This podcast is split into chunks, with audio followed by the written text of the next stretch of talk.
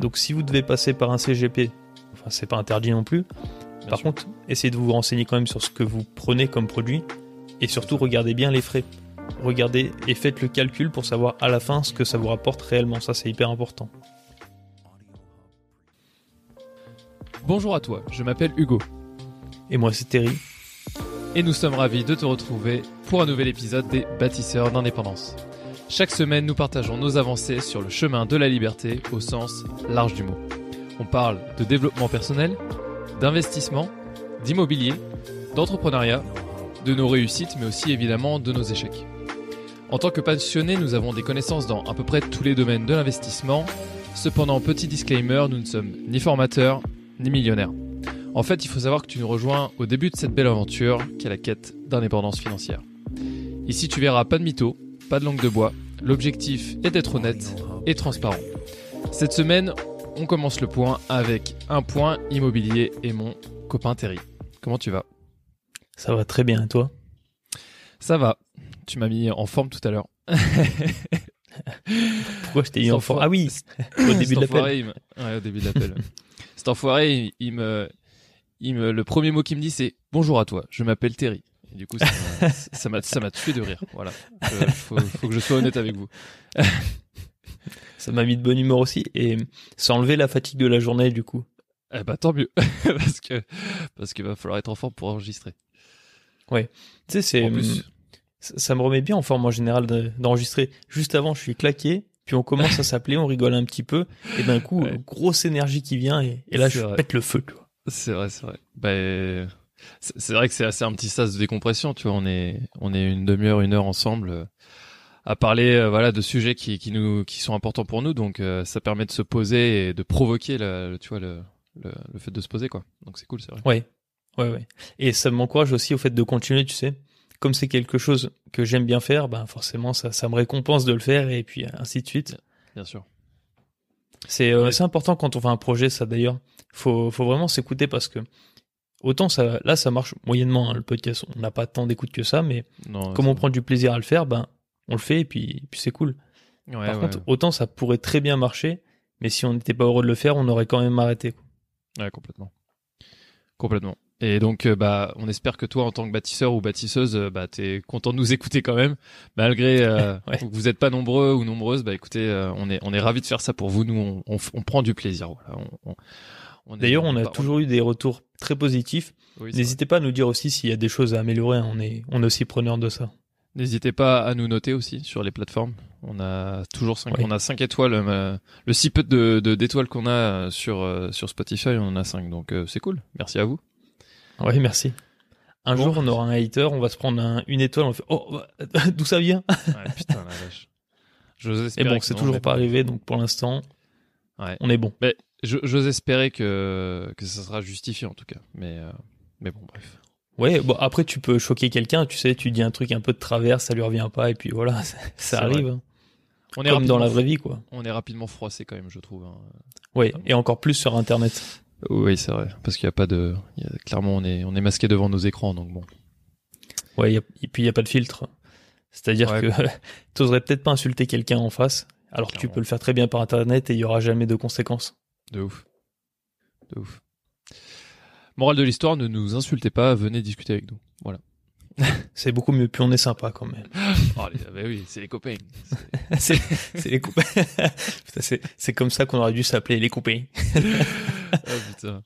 C'est pas du tout une, une insulte au sudiste, c'est que j'ai un ami, un, enfin deux amis marseillais dans ma classe et et ils ont un accent qui moi me m'enchante euh, ma journée, voilà. Donc euh, dédicace à eux. Bon, sujet, euh, ouais, sujet quand même intéressant. Limo, ça fait, j'ai l'impression que ça fait mille ans qu'on n'a pas parlé d'Imo. Euh, parce Et moi aussi. Parce qu'on a, ouais, on a enregistré quatre podcasts. Vous en avez écouté que trois. Mais il y a un, petit projet euh, qui va sortir euh, très bientôt, ou très bientôt, j'en sais, j'en sais rien. En tout cas, il y a un projet qui va sortir. On est très très fiers de, de l'avoir fait et on a hâte de vous le présenter, mais on n'en dira pas plus. mais, euh, mais aujourd'hui, Imo, euh, Thierry, je voulais savoir, euh, tu nous as parlé un petit peu de voilà de, de tes projets passés. Euh, bon, ça n'a pas abouti malheureusement. Ça, les projets ont, ont été tués dans l'œuf. Qu'est-ce qui se passe en ce moment? Qu'est-ce que tu fais? Voilà, dis-nous, dis-nous un peu tout. Ok. Donc les projets se sont arrêtés du coup le, le mois dernier. Et depuis, euh, j'ai quand même pris contact avec la personne avec qui je devais faire l'achat immobilier, le, enfin l'agent immobilier en tout cas. Et en fait, je lui ai dit, ben, ça s'est pas fait, tant pis. Par contre, je vois quand même une opportunité au fait qu'on se soit rencontrés. Euh, je vois que tu as besoin d'avoir des agents dans ton entreprise. Moi, j'ai envie de me faire un revenu complémentaire. Je te propose de lancer un, une micro-entreprise de mon côté et qu'on fasse un contrat ensemble pour que je devienne agent commercial immobilier. Ok. Du coup, euh, elle a Ouais, j'ai été content de lui proposer. Et du coup, elle m'a appelé. Elle m'a dit, ben, j'ai trouvé ta demande très bien. Si tu as envie de travailler, moi, je suis ouverte aux propositions. Et, du coup, voilà, on a, on a fait ça ensemble. Ça, ça a mis un petit peu de temps à faire les démarches parce que dans ce milieu-là, c'est plus réglementé que dans d'autres. Et du coup, tu dois passer par un registre particulier.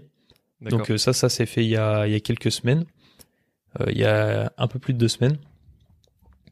Et du coup, la prochaine étape, ce sera donc euh, de vraiment faire une activité immobilière, mais je me suis pas encore vraiment lancé. C'est purement administratif pour l'instant. C'est purement ok. Et donc, euh, je sais pas si tu l'as précisé, mais tu ouvres une micro-entreprise, c'est ça? Voilà, c'est ça, ouais. Ok. Donc euh, ça, ça, rejoint un petit peu du coup les deux derniers podcasts qu'on qu'on a fait, les deux derniers épisodes qu'on a détaillé un petit peu l'activité de micro-entreprise et bah, on en parlera plus en détail quand quand tout sera tout ça sera fait. Mais c'est hyper intéressant. Donc, euh, moi, je sais, et honnêtement, je savais pas que tu pouvais exercer un métier dans l'IMO, euh, en tout cas en tant qu'agent IMO, tu vois, euh, en tant que micro-entrepreneur. C'est, c'est quelque chose. Oui. tu vois. Alors en fait, la, la différence se fait dans, dans les termes parce que agent immobilier, c'est un métier qui est réglementé. Oui. Tu as besoin d'avoir fait une formation dedans. Et en fait, ceux que tu rencontres quand tu fais des visites, souvent, c'est des agents commerciaux hmm. dans l'immobilier. C'est pas vraiment des agents immobiliers bien qu'ils vont te dire euh, je suis agent immobilier, toi tu ah les appelles des agents immobiliers, etc. Ah mais il y a bien une différenciation de nomenclature si tu veux. D'accord. Si, si tu veux ouvrir une agence, tu as besoin d'être vraiment un agent immobilier, mais souvent ceux qui sont en train de travailler avec ne le sont pas. Régulièrement c'est comme ça. Très bien. Donc ils sont quoi en fait? Ils sont genre... Euh... Bah commercial si tu veux. Ok. Spécialisé dans l'IMO mais, mais quand même commercial. Première nouvelle. Hein. honnêtement. Non, mais c'est vrai. Je savais pas ça? Bah, je le savais pas, et puis je pense que la plupart des gens le savent pas, tu vois. On dit agent IMO, je pense c'est un abus de langage, du coup. Enfin, c'est même pas, je pense, c'est du coup. Mais. Euh... Oui. Oui, oui, c'est, c'est un abus de langage, mais euh, je pense que même les, les agents commerciaux euh, en jouent un petit peu parce que déjà c'est plus long d'expliquer, euh, ça perd un peu les gens, et puis ça enlève un petit peu de la stature. Si tu mm. dis je suis agent immobilier, en fait la personne en face se fait déjà une image. Alors que si tu dis je suis commercial, elles sont faites totalement une autre. Et en plus, les, les Français aiment pas trop les commerciaux, mais ils aiment bien l'immobilier, tu vois. Donc d'un côté, tu as quelque chose d'assez négatif, de l'autre quelque chose d'assez positif. Bon bah le choix il est vite fait. Tu, tu vas dire que tu es agent immobilier. Point. C'est vrai. Ok, donc euh, tu as ça qui est, qui, est en cours quand même. Ouais, voilà, ça c'est en cours, mais on est vraiment au, tout début et il y a, y a rien d'important à raconter là-dessus.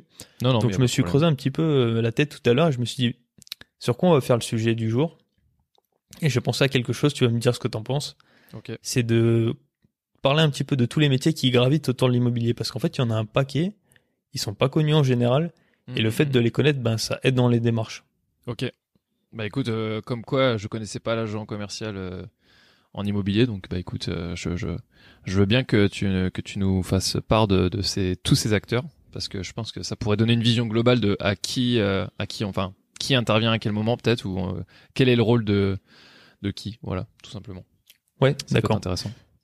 Hmm. On commence je vais commencer large puis je vais me rapprocher. C'est-à-dire que je vais commencer par avant de chercher l'immobilier qui, est-ce que tu peux rencontrer?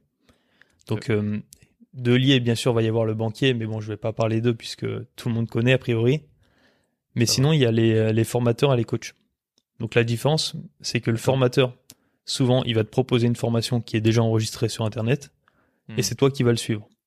Donc euh, on peut prendre des grands noms, mais tu vois, typiquement les Yann Darwin, euh, les Gentleman Investisseurs, euh, Michael, euh, comment il s'appelle? Je sais plus, Ferrari je crois, Olivier Seban, enfin hmm. bref, il y en a vraiment beaucoup. Ouais, ouais, Donc eux en fait ils vont te proposer des différentes formations et tu vas les payer, tu vas les suivre et puis après tu te débrouilles.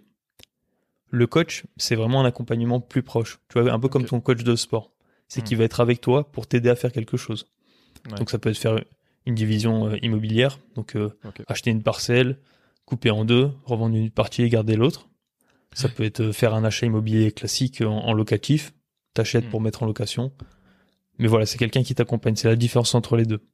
Je crois que Tony euh, fait ça du coup maintenant. Euh, je j'écoute plus euh, leur podcast, mais, mais je crois que Tony il avait parlé de ça de de, de, de, de, faire un coach pour de la division foncière et il, il demandait aux gens d'envoyer un CV, je crois, d'investisseur. Oui, oui. En fait, lui, il en a toujours fait. Enfin, d'aussi loin que je me souvienne, dans, dans Une vie de liberté, il en parlait déjà. D'accord. Mais il en faisait très peu. Et là, ils ont décidé avec son cousin, qui est aussi son associé, oui, de faire ça. Ben. De faire du coaching. Ouais, ça marche. Et là, du coup, c'est vraiment euh, division foncière parce que eux, ils sont experts dans ce domaine-là.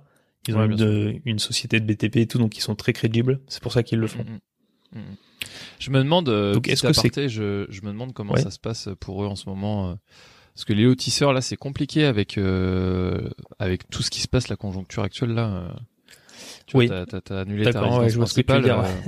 les lotisseurs, eh entre l'augmentation des taux d'intérêt, l'augmentation des matériaux, enfin, honnêtement là je je enfin moi je enfin en tout cas je sais que en parlant avec les artisans euh, c'est euh, ils désertent tu vois donc euh, j'aurais enfin ça se trouve il en parle dans son podcast mais c'est je, je l'écoute plus donc euh. oui ils en parlent un petit peu dans, dans leur podcast mais je peux te faire une situation générale c'est que les gens ont plus de mal à acheter le marché c'est vraiment beaucoup ralenti du coup en fait il y a des projets qui ne voient jamais le jour parce que comment ils fournissent des lots c'est qu'ils vont apporter un apport, en général 20 à 30% de la somme totale. La banque va leur prêter le reste à condition qu'ils aient vendu un certain pourcentage de l'immobilier. Donc euh, vendu sur papier. Hein. C'est une prévision de ah vente. C'est-à-dire qu'en fait, il y a quelqu'un qui va se positionner en disant bah si se construit, je prévois de l'acheter. Et en général, ce qui est demandé par les banques comme garantie, c'est que 50% de tout ce qui va être créé soit déjà vendu sur le papier. C'est-à-dire que si tu fais du logement, faut qu'il y en ait au moins 5 qui sont en prévision d'achat. Ok. Du coup, effectivement, c'est plus dur et il y a plein de gens qui n'y vont plus et donc euh, il y a des projets qui ne voient jamais le jour. Bah et puis il y a moins de gens, ouais, comme tu dis, qui achètent. Donc en fait, euh, bah du coup, les lotisseurs, ils ont plus ce 50 ce ratio de 50%, j'imagine. Oui, c'est plus dur. C'est plus dur. Après, il y a toujours des zones tendues. Euh, tu vois, ça peut être quelque chose de très beau qui, qui plaît aussi. Parfois, il y, a des, il y a des pépites hein, qui sortent. Non, et puis il y a des, il y a quand même des acteurs, à mon avis, majeurs qui, eux, voilà, ont plus d'un tour dans leur sac ou, ou ont diversifié leur, investi leur investissement, tu vois, pour, euh, pour un peu amortir euh, les coups durs. C'est possible. Ouais, ouais, ouais. Et puis l'immobilier aussi, c'est quelque chose qui est assez sur le long terme. Donc, euh, il y a plein de projets qui sortent en ce moment qui ont été faits il y a peut-être un an ou deux. Hmm. Par contre, ce qui se ralentit aujourd'hui, ça veut dire que l'année prochaine, il y aura probablement moins de gains pour eux. Je pense qu'on peut faire la fin de l'aparté là-dessus. Ouais, ouais, carrément. Et du coup, donc ça, c'est coach et formateur, c'est ce que as, ce que tu peux trouver en amont d'un achat immobilier, c'est ça? Ouais, voilà, c'est ça. Ok. Par contre, pour être coach ou formateur, il n'y a pas besoin de caractéristiques spécifiques. C'est pas des métiers qui sont réglementés. Il y a un autre métier réglementé qui s'appelle le CGP, en trois lettres CGP, qui est l'abréviation de conseil en gestion patrimoniale. Euh, ou alors conseil en gestion du patrimoine. Je crois que c'est ça, ouais. Mm-hmm. Et eux, ça va être des métiers qui sont vraiment réglementés et qui ont le droit de te donner des conseils en investissement. Ils ont le droit d'être rémunérés pour ça. A contrario, nous, là, ce qu'on fait dans le, dans le podcast, même si on donne des conseils, on n'a pas le droit de dire à quelqu'un, tu vas acheter ce placement boursier en passant par cette plateforme-là. Ça, mm. c'est vraiment illégal, en fait. On, risque gros en, en, disant des choses très précises. Ok. Et du coup, lui, le conseiller en gestion de patrimoine, son but, ça va être de te vendre des produits financiers contre une rémunération. Par exemple, il va te dire, ben, euh, je te fais venir dans cette assurance vie qui te donne 3% euh, par an pendant 5 euh, ans garantie, et après, tu, tu, peux retirer. En échange, ben, à chaque fois que tu mets 100 euros dedans, moi, je vais retirer 10 euros, par exemple. Ça fait beaucoup. ça, c'est le. Oui, bah, c'est un, un, exemple fictif, mais le conseiller en gestion de patrimoine coûte cher en général. Il vaut mieux le faire soi-même honnêtement. Ouais, je... Et il vaut mieux le faire euh, soi-même pour plusieurs raisons. Ouais, ok, vas-y. Je vais, je vais te donner. Après, c'est mes raisons. Hein. Vous faites bien ce que vous voulez, et puis euh, je, je crache sur personne. Mais la première, c'est que quand tu veux investir, souvent, c'est pour avoir plus d'argent. c'est dommage quand même d'en retirer une partie pour la donner à quelqu'un d'autre. La deuxième chose, c'est que si tu passes par lui, tu sais pas trop dans quoi t'investis. Même s'il va te donner des explications, tu auras souvent pas l'ensemble de, des informations. Et si tu t'es pas renseigné toi-même de, ton côté, en fait, tu fais confiance à quelqu'un pour gérer ton argent. Je trouve ça assez dangereux. Et personnellement, je le ferai pas. Est-ce que c'est assez clair pour toi pour le CGP Ouais, ouais. Après, c'est non, non, bien sûr, oui, complètement. Euh, mais euh, c'est sûr que c'est la seule raison ou t'en as d'autres? Euh, ben, là, il y avait deux raisons. C'est que la première, ça te greffe un petit peu de ce que tu gagnes. Et la deuxième, c'est que tu fais confiance à quelqu'un pour ton argent à toi. Ouais, et lui, il prend pas de risque, hein, parce qu'il est payé sur la commission. Donc, en fait, toi, tu prends tous les risques. Aussi, tu vois. Il est censé te former en échange, ouais. Ça et puis euh, et puis moi je, je vais faire l'avocat du diable mais euh, et puis j'ai l'exemple concret euh, chez moi j'ai mon coloc que tu connais très bien il, s'y connaît en rien en, investissement tu vois. Et lui ce qui l'intéresserait ça serait de justement confier son argent à quelqu'un qui s'y connaît tout simplement. Et je, je, peux comprendre tu vois. Et d'ailleurs je connais plusieurs personnes dans mon entourage qui font appel à un, un CGP pour justement ne pas, enfin, ne pas risquer de, de faire des conneries, tu vois. Donc oui, c'est une, une prise de risque parce que c'est, t'as pas la main mise, mais dans tous les cas, euh, enfin, si, tu, si tu t'y intéresses pas, euh, ça sert à rien de, d'investir toi-même parce que tu feras plus de conneries que si tu comprends. Ouais, ouais, bien sûr. Bah en fait, moi, je conseille pas de le faire, mais par contre, si toi tu, enfin, tu, tu es dans un autre monde par rapport à tout ce qui est finance, que tu t'y intéresses pas, que ça, ça t'embête, tu veux pas y passer du temps, que t'as autre chose à faire, bah évidemment, c'est peut-être pour toi. Par contre, si à contrario, tu as un peu des appétences dans ce milieu-là, que tu comprends les chiffres, que tu comprends les deux trois principes qu'on a essayé d'expliquer depuis qu'on fait le podcast, bah là, n'y va pas quoi. C'est dommage. Si, si, tu as la volonté de te former, voilà, de au moins de tu vois même écouter nos podcasts même si c'est pas de la vraie formation, c'est juste euh, entendre un petit peu ce qui ce qui se trame dans l'environnement, euh, aller regarder des vidéos comme euh, Yann Darwin ou, ou Baguette Finance, tu vois, c'est, c'est des, vidéos hyper intéressantes qui, qui te permettent de, d'en apprendre beaucoup plus sur euh, l'investissement que nous. C'est, ça ouais, qui sont très pointus aussi en plus. Qui sont très pointus, ouais, carrément. C'est, c'est vrai que ce serait dommage de le confier à quelqu'un et de, de laisser partir, mais c'est vrai, même 10%, même 5%, ça ferait, ça, c'est emmerdant, quoi. Et souvent, il y a des frais un peu cachés en plus. Hein. C'est-à-dire que ils vont te dire, ben, euh, t'as, t'as 4% garantie, mais derrière, en fait, la plateforme par laquelle ils te font passer, eux, ils prennent, ils reprennent 1%. Donc, en fait, t'es plus à 4, t'es à 3. Et comme lui, tu l'as payé, t'es plus à 3, mais t'es à 2. Donc, en fait, quand tu penses faire une bonne affaire, parfois, c'est même pas le cas. C'est aussi pour ça que je voulais dire, tu sais pas ce que tu fais avec cet argent-là. Donc, si vous devez passer par un CGP, bah, faites-le, hein. Enfin, c'est pas interdit non plus. par contre, essayez de vous renseigner quand même sur ce que vous prenez comme produit.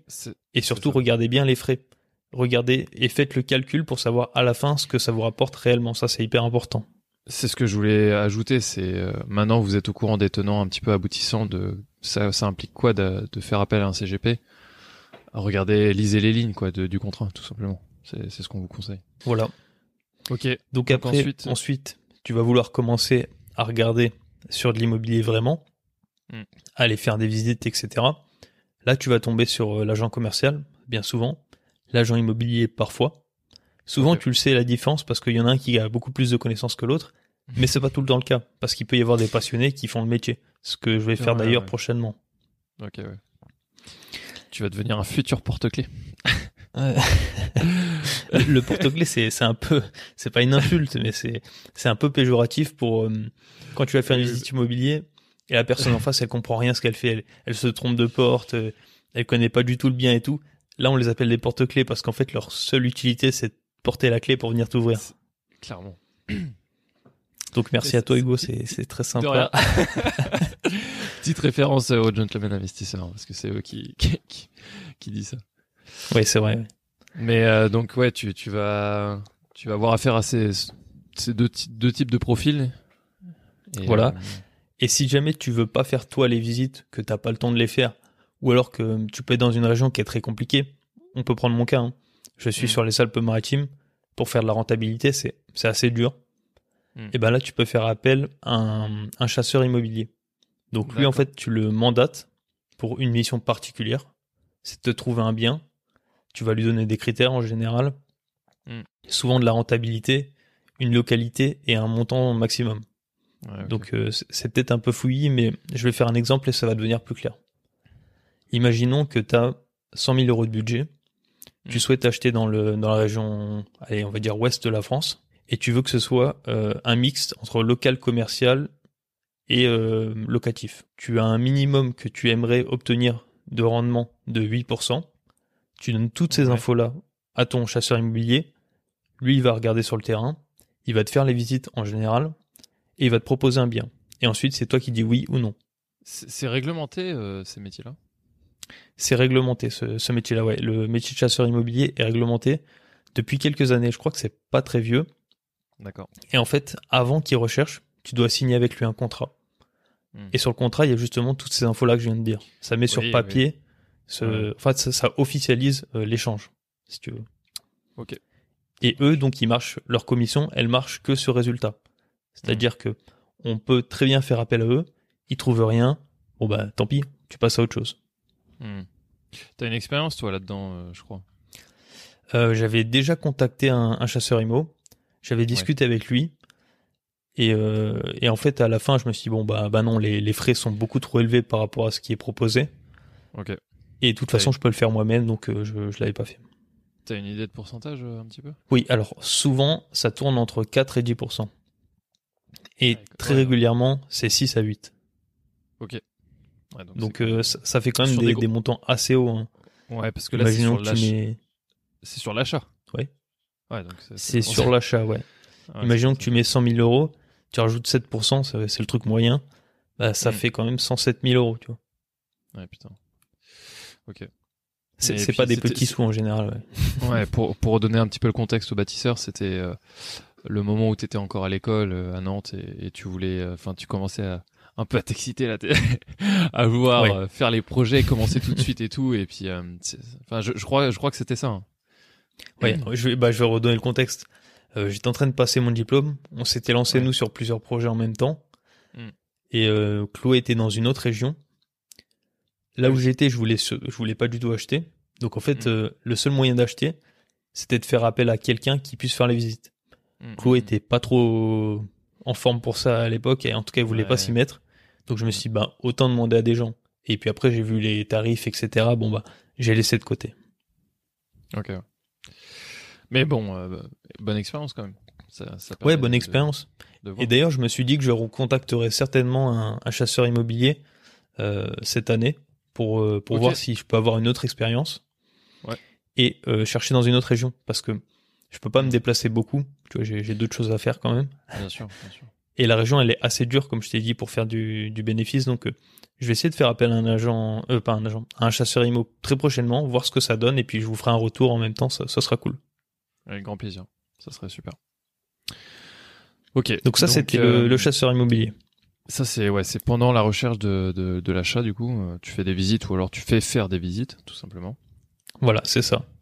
Et ensuite, et ensuite, une fois que tu as trouvé le bien, donc euh, bah déjà tu vas vouloir aller chez le notaire, mm. mais pour avoir ton crédit bancaire, tu vas avoir peut-être besoin d'aide. Donc besoin d'aide pour les travaux. Là tu as des courtiers euh, en travaux qui vont t'aider à faire le chiffrage, euh, qui vont essayer de trouver le prix juste, ils vont faire appel aux différents prestataires. Donc en fait là tu vas déléguer toute la partie travaux de, à ces personnes-là, les, les courtiers travaux. Et ensuite, pour trouver le crédit, tu vas faire appel à un courtier en crédit. C'est très répandu les courtiers en crédit, c'est bien connu aussi. Quel est leur avantage? C'est qu'ils vont te faire gagner du temps souvent parce que quand hmm. toi tu dois prendre des rendez-vous physiques pour aller en banque, tu vas hmm. perdre une demi-journée, tu dois poser un, congé payé ou, t'arranger. Eux, ils vont contacter plusieurs banques en même temps, ils vont faire des échanges téléphoniques, c'est du professionnel, c'est du, du B2B de, professionnel à professionnel. Eux, ils ont les contacts, euh, ils passent un, un coup et de fil et puis terminé quoi. Oui, ils ont les contacts, mais aussi ils vont bien faire le dossier, ils vont parler le langage du banquier, et donc en fait, mm, mm, mm. quelque chose qui ne passerait peut-être pas toi en propre passera par eux. Imaginons que tu as un sujet un peu compliqué parce que soit ça va, ça va te mettre en endettement fort, soit le sujet il a beaucoup de travaux, euh, c'est peut-être loin de chez toi, Enfin voilà, des choses qui sont difficiles à entendre par un banquier particulier. Là, le, professionnel, il va lui dire les mots qui lui plaisent, il va lui dire euh, les, tenants et aboutissants qui l'intéressent, Et en fait, toute la partie émotionnelle, euh, non connaissance que tu peux avoir, ce sera complètement enlevé de la, du projet. Et du coup, le projet sera beaucoup plus sexy pour le banquier. Mmh, mmh. C'est clair. Et en plus, ça te fait gagner du temps. Ouais, complètement. Là-dessus, j'ai, j'ai moi, j'ai une expérience perso. Je sais pas si toi tu l'as, t'en as déjà une, mais moi, j'ai, je suis allé voir un courtier pour euh, justement euh, la résidence principale que je voulais acheter euh, quand j'étais encore en études. Mais c'était intéressant. Vas-y, J'avais peur qu'on. Bah, écoute, non, mais je. J'y suis allé parce que j'avoue que dans la classe, tu sais, dans notre promo, il y avait un, un, gars qui, qui, qui avait acheté un appart justement avec un courtier et il avait dit qu'il était super satisfait que ça s'était fait euh, voilà super bien. Et donc euh, du coup ça m'a intrigué. Je suis allé voir moi-même un, courtier euh, pour aller justement acheter dans une zone où c'était un peu tendu. Et il était super gentil et honnête avec moi. Étant donné ma situation d'étudiant c'était il m'a dit, il m'a dit que ça allait être un petit peu compliqué quand même. Mais mais que voilà il allait il allait voir ce qu'il pouvait faire euh, je crois que j'avais pas donné suite parce que bah du coup tu vois bien j'avais fait des visites etc et, et j'avais pas trouvé de j'avais pas trouvé de, de bien à acheter. Mais mais c'était intéressant et euh, et en vrai je pense que je, je recommencerai. Parce que étant donné ma situation aujourd'hui où je fais beaucoup de projets et où je pense j'ai beaucoup plus de valeur à aller enfin passer mon temps sur ces projets là plutôt qu'à aller faire des visites tu vois bah rien que pour ça je pense que je, je referai un peu la courtier Ouais, je comprends. Et pour moi, c'est pareil. Je passerai forcément par un courtier immobilier parce que j'ai pas le temps, j'ai pas envie de m'en occuper et j'ai pas envie de mm. prendre des jours de congé pour le faire. clairement. Sachant que pour le dernier achat immobilier que je devais faire en résidence principale, j'ai pris rendez-vous avec des banques, j'ai jamais vu les banquiers. Il y a un rendez-vous, on m'a amené dans une agence qui était fermée, la personne n'était pas dedans, j'ai reçu un appel après l'heure du rendez-vous parce que j'ai appelé en boucle en me disant ah bah non je suis pas là ça fait plusieurs mois que oh. l'agence est fermée. Oh l'enfer. Oh, voilà donc ce genre de truc je le veux plus donc moi je passerai pas un courtier immobilier. Et même sans ça j'ai j'ai pas envie de m'embêter et j'ai pas envie d'avoir des surprises parce que le courtier immobilier il marche à la commission mais sa hmm. commission elle est obtenue que si tu as le crédit. Oui c'est vrai. Donc en fait lui il va se bouger les fesses pour que tu l'obtiennes ton crédit il y aura pas de surprise euh, à te dire, euh, je sais pas, deux semaines avant de signer le, pas le compromis, mais la réitération du compromis de vente. Donc c'est la deuxième signature trois mois après.